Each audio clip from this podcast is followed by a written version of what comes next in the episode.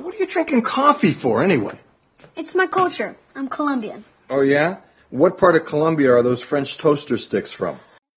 What are you drinking coffee for anyway? What are you drinking coffee for anyway? What are you drinking coffee for anyway? 你为什么要喝咖啡啊？在英语当中有一个 what 什么什么 for 或者连起来的 what for，它的意思呢就相当于 why。所以刚才这句话的意思呢，其实就是 Why are you drinking coffee anyway？哎，你为什么要喝咖啡啊？再举另外两个例子吧，比如说 What are you cleaning the house for？What are you cleaning the house for？你为什么要打扫房间呢？